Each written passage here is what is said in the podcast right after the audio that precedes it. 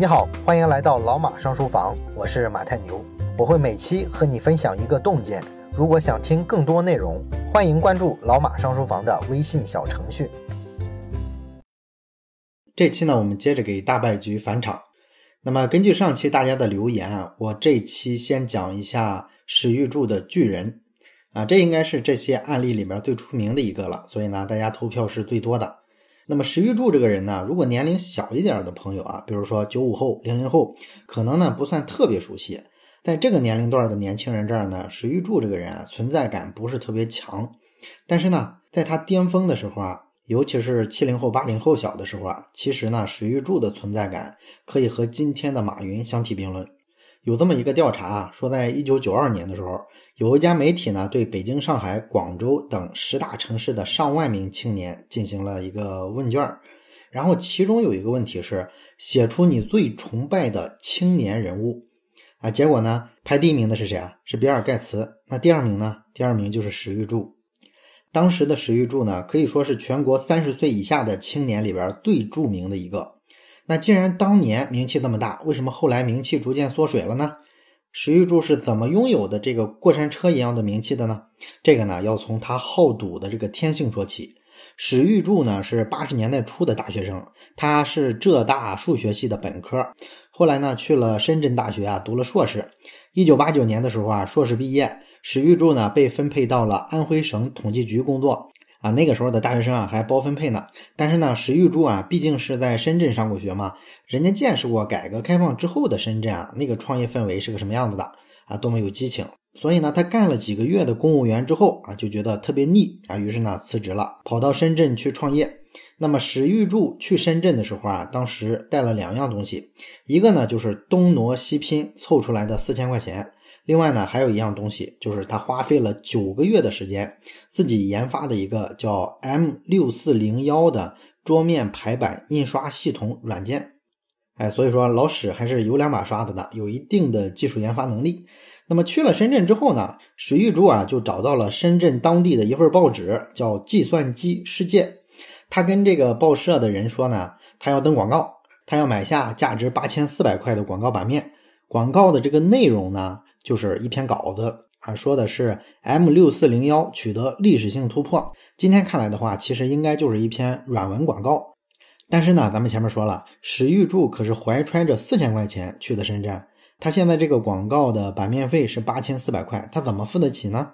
那么史玉柱呢还是比较鸡贼的，他呢说服了报社，答应了他一个要求，就是先登广告，然后再付钱。那么后来呢？石玉柱回忆起这件事儿的时候啊，他是这么说的：“他说啊，如果那个广告啊没有效果啊，一件产品也卖不出去，那么最终呢，我决定啊只付一半的这个广告费，也就是说把我这四千块钱啊都给对方，然后我就跑路了。后面呢我就不付了。所以你看，这个人其实完全是一个赌徒的性格，是吧？啊，只不过呢，他这次赌对了。广告打完之后啊，十三天，他总共呢收到了三笔汇款，总共是一万五千八百二十块。”两个月之后呢，他的进账就达到了十万块钱。然后呢，他干了一件在这种情况下，当时一般人都不敢干的事儿，那就是他把这十万块钱的收入啊，全部又投成了广告啊，继续的当成本钱去扩张。于是呢，四个月之后，石玉柱就成了百万富翁，从四千块钱到百万富翁啊，人家只用了四个月。这就是石玉柱传奇的在深圳的创业的开端。那么，一九九零年的时候呢，史玉柱啊又花了一百五十天的时间研发出了 M 六四零二，这个呢算是他的第二款产品了啊。这款产品呢就是后来的这个巨人汉卡，因为那个时候的计算机呢内存啊、硬盘啊都很小啊，运行这个汉字系统呢会非常的慢，所以啊就需要把软件装在一个外接的硬件设备里啊，用的时候呢再把这个设备啊插到电脑上，这样呢才能处理文字。汉卡呢就是干这个事儿的。当时呢，史玉柱啊，基于各种各样的原因的考虑，从深圳搬到了珠海，然后呢，在珠海建立了一个名字很响亮的公司，叫做巨人集团。史玉柱呢，当时是立志啊，要让巨人成为中国的 IBM，然后依托这个巨人集团呢，他开始销售他的这个巨人汉卡。那有了产品跟公司之后呢，还要建销售渠道，史玉柱呢，就拿出几十万的预算。把全国的两百多个电脑销售商给他请到了这个珠海来参加一个销售会，哎，从此呢就建起了中国电脑行业最大的连锁销售网络。到一九九一年的时候啊，这个巨人的汉卡销售量居全国同类产品之首，公司呢一年的利润大概有一千多万了。到一九九二年的时候呢，巨人已经发展成了一家资本金超过一亿元的高科技公司。公司呢每年的这个销售量还在以几何的倍数往上增长。高科技公司嘛，一般都是这么个增长速度。然后呢，这时候史玉柱啊又开始拓展新的业务，连续开发出了什么中文手写电脑、中文笔记本电脑、巨人中文电子收款机、巨人财务软件、巨人防病毒卡之类的各种各样的跟电脑相关的产品。那这时候的巨人呢，已经成了中国电脑行业的领头羊了。而且呢，咱们国家领导人啊都去参观过巨人公司好多次。在史玉柱处于事业巅峰的1992年，他呢决定建造一所巨人大厦。最初的计划是盖三十八层，这个资金啊都是自己投啊，并没有搞这个房地产的想法。但是呢，到了1992年的下半年，有一位中央领导呢来巨人集团视察，就问了史玉柱一个问题啊，说这个楼的位置很好啊，你为什么不多盖几层呢？问者无心，听者有意啊。史玉柱就因为这个问题呢，就改变了主意。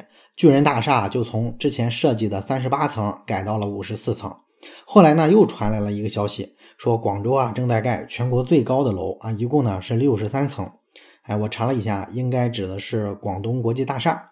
于是呢，又有人给史玉柱说：“哎呀，你都盖到五十四层了，也不差这几层啊，要不你干脆超过广州的这个第一高楼，给咱们珠海争个光吧。”哎，于是呢，史玉柱啊又把这个巨人大厦定在了六十四层，比广州那个多一层啊。但是很快呢，又有人说话了啊，说这个层数啊不吉利，于是呢又把这个楼层啊改成了七十层。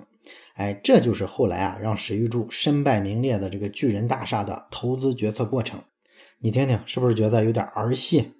更关键的是啊，这个财务超支了。原先你盖一个三十八层的大楼，大概呢是需要两个亿的资金啊，工期呢是两年。这个呢对当时的巨人集团来说还是可以承受的，因为巨人的产品啊销售是非常火爆的，一个月的销售回款啊到后面的几年都有几千万。所以说啊，他撑起一个大楼来啊，应该问题不是很大。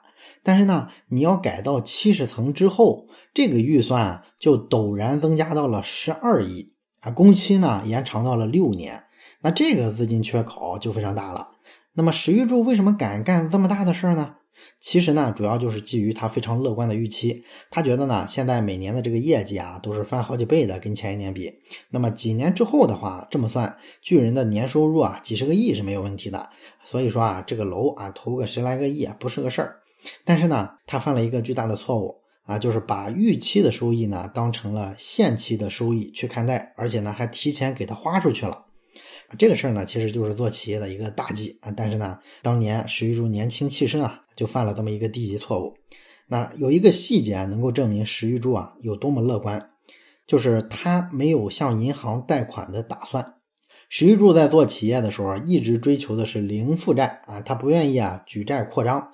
这个事儿吧，本来是一个优点啊，说明它稳健嘛。但是呢，毕竟说你要建这个楼啊，十多个亿的投资，你要说完全不负债的话，那么石玉柱啊，大概只能走另一个极端了，就是想方设法的去预售、提前回收销售款。这样的话，公司的现金流啊才足够充裕，可以保证啊能够盖这个房子。那这个行为呢，叫做卖楼花啊，实际上呢，卖的就是楼房的期权啊，明明还没盖起来，提前把它销售出去了。咱们今天的这个商品房啊，都这么干了。靠着这个办法呢，石玉柱啊筹集起来了前期的工程款。但是他没想到的事情就是，到了一九九三年的时候啊，电脑市场风云突变。之前西方国家啊对中国出口计算机是有禁令的，这一年呢居然全部解禁了啊！什么康博呀、惠普啊、IBM，一股脑的全进来了。这个呢对于本土的电脑品牌啊造成了很大的冲击。像巨人这种电脑企业呢，在当时的这个国内啊，明明混得风生水起，但是呢，一旦这些国际大牌进来啊，你巨人拿出来跟人家一比，那根本就不是一个量级的，你的产品啊完全是没有抵御能力的。所以呢，就节节败退。那面对这种形势急转直下，史玉柱的策略呢，就是号召集团啊，要进行二次创业，跳出电脑这个产业，走这个产业多元化的扩张之路。史玉柱呢，发现做电脑啊，做的实在是太辛苦了啊，当时成长中的这个中国啊，明明有很多更暴利的行业诱惑着他，我们为什么去干这个傻大笨粗的行业呢？所以呢，史玉柱好赌的这个特质啊，又一次体现出来了。这次呢，他切进了保健品市场，准备啊去挣一把快钱。那么巨人的第一款保健品的品牌叫做脑黄金。史玉柱卖这个保健品的架势呢，跟咱们之前啊讲的这个三株是非常像的。啊，就是用这个人海战术啊，搞销售渠道的建设。他呢亲自挂帅，成立三大战役总指挥，下设呢八个片区啊，他们把这个片区啊都叫做方面军，各级总经理呢都叫做方面军总司令。然后呢下设军长、师长，完全是模仿部队那套建制，组建起来了一套一万多人的销售团队。而且呢，他这个管理上还非常的冒进啊！石玉柱啊就要求说，这些刚毕业的年轻人啊进公司啊，一定要做到两三个月之后就能当上市长、军长，领导上万人。那一九九五年的五月十八号，石玉柱呢下达总攻令啊，宣布呢全国一盘棋，在媒体上铺天盖地的投广告，开始卖这个保健品，大规模的集中推广公司的所有的保健品。那么总攻令下达之后的十五天里。汇集到史玉柱手里的全国各个市场的这个订货量啊，就突破了十五亿。这个总攻令呢，确实是立竿见影。但是呢，当时的这个保健品市场啊，咱们知道是鱼龙混杂的啊。巨人的这个保健品吧，也好不到哪儿去，各种夸大效果的虚假宣传啊，随便就能找到。这个呢，就注定了所谓的这个总攻令啊，只会是昙花一现。两个月之后呢，果然这事儿推不动了啊。不管你怎么总攻，卖不动。你想啊，一帮临时拼凑起来的杂牌军，怎么会有持续的推销能力？怎么会对这个公司有足够的认可呢？所以呢，这时候就有点开始瓦解了。那么石玉柱的解决办法呢，就是再次转移战场。这回啊，他又发现了减肥市场的潜力啊，决定呢做一款减肥产品啊，名字呢叫做巨步肥啊，然后又宣布啊要打一场巨步肥会战啊。一九九六年的时候，推出了一个系列广告啊，叫做请人民作证。这个可以说是中国广告史上经典的虚假广告啊，就是找一些乱七八糟的人啊，冒充什么行业专家啊，某某常春藤大学毕业的这个博士，然后编造一些概念，煞有介事、一本正经的胡说八道。后来呢，都被人扒出来了，而且呢，在这个巨人的销售网络里啊，还出现了很多贪污腐败的这种情节。所以呢，转到新的这个领域之后啊，又陆续的开始碰壁。但是呢，不管怎么说吧，这个保健品它毕竟是一个现金流情况非常好的行业，它没有特别长的账期，所以巨人集团呢虽然把摊子铺的有点太大，但是呢靠着卖保健品的这些现金收入，也基本上能维持公司的正常运转。不过呢，你要想再建那个巨人大厦就很难了啊，那个窟窿实在是没什么钱堵了。偏偏不走运的就是有几个债权人啊，把这事儿给捅出来了。几个债权人呢，偶然之间发现，哎，这个巨人大厦开工这么久了，怎么一直没什么进度呢？所以呢，这些债权人啊就质疑巨人集团可能失去了造这个大厦的能力。那么这个消息呢，一传十，十传百，很快呢就在舆论上发酵了啊。媒体呢很快就跟过来了。但是呢，坏就坏在当年的史玉柱还没有任何的危机公关的意识，他们团队呢对这个媒体啊非常粗暴啊，经常是啊把这个赶来采访的记者啊直接赶走。那么你想啊，啊我们这些无良媒体人多坏啊！你不客客气气的，不给点封口费啊，居然还赶人，还态度这么粗暴，那你等着完蛋吧！果然，很快铺天盖地的都是负面新闻啊，什么巨人员工三个月没发工资啊，啊，什么债主在公司门前静坐要求巨人还钱啊，什么巨人的一位副总裁携巨款潜逃了呀，等等等等，都是这个。那么在这种舆论环境底下呢？所有的上游的供货商都跑来啊问巨人要钱，所有的下游的经销商都拿了货之后啊坚决不给巨人打钱，因为大家都在观望啊，万一巨人垮了呢？于是呢，这个巨人的资金链就断了，这个庞大的巨人呢就倒下了啊。当然了，后来呢，史玉柱又通过脑白金啊，通过征途的这个网游东山再起，那都是后话了。我们呢找机会再聊那一段。那么巨人的这个案子里面，我们应该反思的是什么呢？当然有很多了哈，比如说最大的一个反思就是你得聚焦于主业，你这个主业还没做好的情况下，你就盲目的去横向扩张，尤其是看到什么行业挣钱快就去干什么啊，上地产项目卖保健品，摊子铺的太大了，你的资源又很有限，那么你在每个领域的投入啊都不会很多，被分散了嘛，这就形不成局部优势。那么这样的商业布局呢是必败的。另一个反思呢，就是你不好好搞产品，是吧？光想着靠营销啊，靠建设渠道去解决这个增长的问题，这个思路啊是很危险的。这样建起来的商业帝国啊，你这个地基啊是不稳定的啊。这是咱们都能想到的一些反思，是吧？不过呢，我这里呢还是想反思一下这个媒体的问题啊。我以前啊干记者的时候啊，骨子里呢其实是一个右派啊。我们中国绝大部分的媒体人啊，其实都是右派啊。甚至包括一部分非常左派媒体里的记者编辑，他这个思维方式啊也是偏右的。那么我们媒体人啊思考问题，其实跟公知的逻辑是非常像的。某个负面事件出来了，那么地方政府呢，如果说选择哎捂着压着啊不让媒体报道，或者说上网上去啊删帖子删微博，那么媒体人的一般反应是这是压制言论自由啊，政府有不可告人的目的啊，不然你怎么不敢让老百姓知情呢？那我自己呢？当年当这个财经记者的时候啊，也揭开过很多盖子啊，就是说报道过很多这一类的案件啊。常见的，比如说某个地方某一家支柱企业陷入了这个债务危机啊，资金链要断了什么的，这个债权人啊跑来维权。那么报道的时候呢，我觉得我在做一件为社会有很大贡献的事儿，哎，我丝毫没有怀疑过自己做的这件事儿是不对的。这也是媒体人的价值观普遍存在的一个问题，就是过度自信，喜欢把自己行业的价值观推广到全社会。那后来呢，年纪大一些啊，思考问题的角度全面了一些之后，这个看法就逐渐有一些变化了。哎，我开始能理解政府选择不让报道这件事儿。那么从最终事情的结果来看，有时候啊，确实未必啊比报道了更坏。我就见过几个案子啊，这个地方政府封锁了消息，封锁的很成功。结果呢，就没有造成这种人心惶惶啊，没有那么多谣言，所以呢，得以以时间去换空间，企业呢，慢慢的就缓过来了。最后呢，整条这个产业链上的所有人啊，都没有受到大损失。相反呢，我们媒体啊，只要是大规模报道过的那些绝大部分的案子，哪怕你报道的时候是非常的如实的去报道，没有任何的夸张揣测，最终呢，也会造成这家企业上游的供应商、下游的经销商这个体系啊，全线的崩溃掉。那么这种情况下，企业缓过来的希望几乎是完全没有的，而人家地方支柱企业要死掉了，其实对地方的政治经济损伤是非常大的。你比如说一家大企业本身，以及说这家企业上下游，它这些供应链企业都可能破产，这会造成下岗潮，形成巨大的再就业和社会治安的压力。同时呢，那些受到波及的债权银行还会收紧对于这个地方的信贷支持。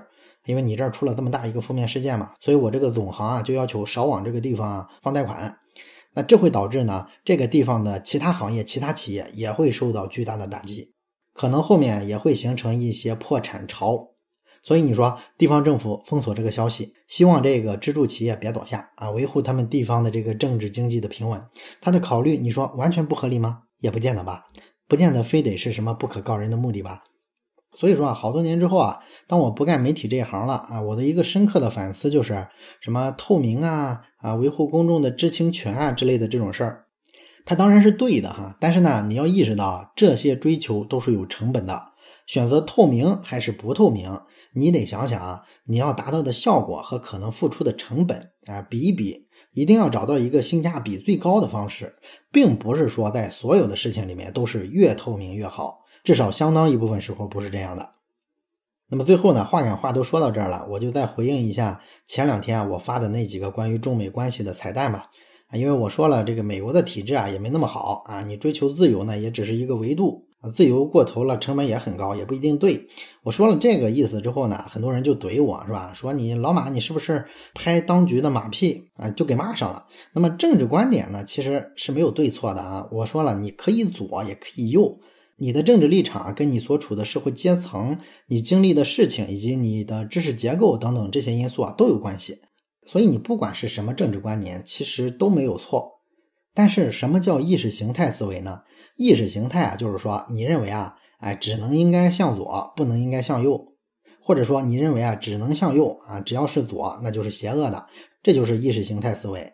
政治啊是一门妥协的艺术。你要尽可能的找到一个大多数人勉强能接受的最大公约数，而意识形态思维呢，只会去分裂，不能形成合力。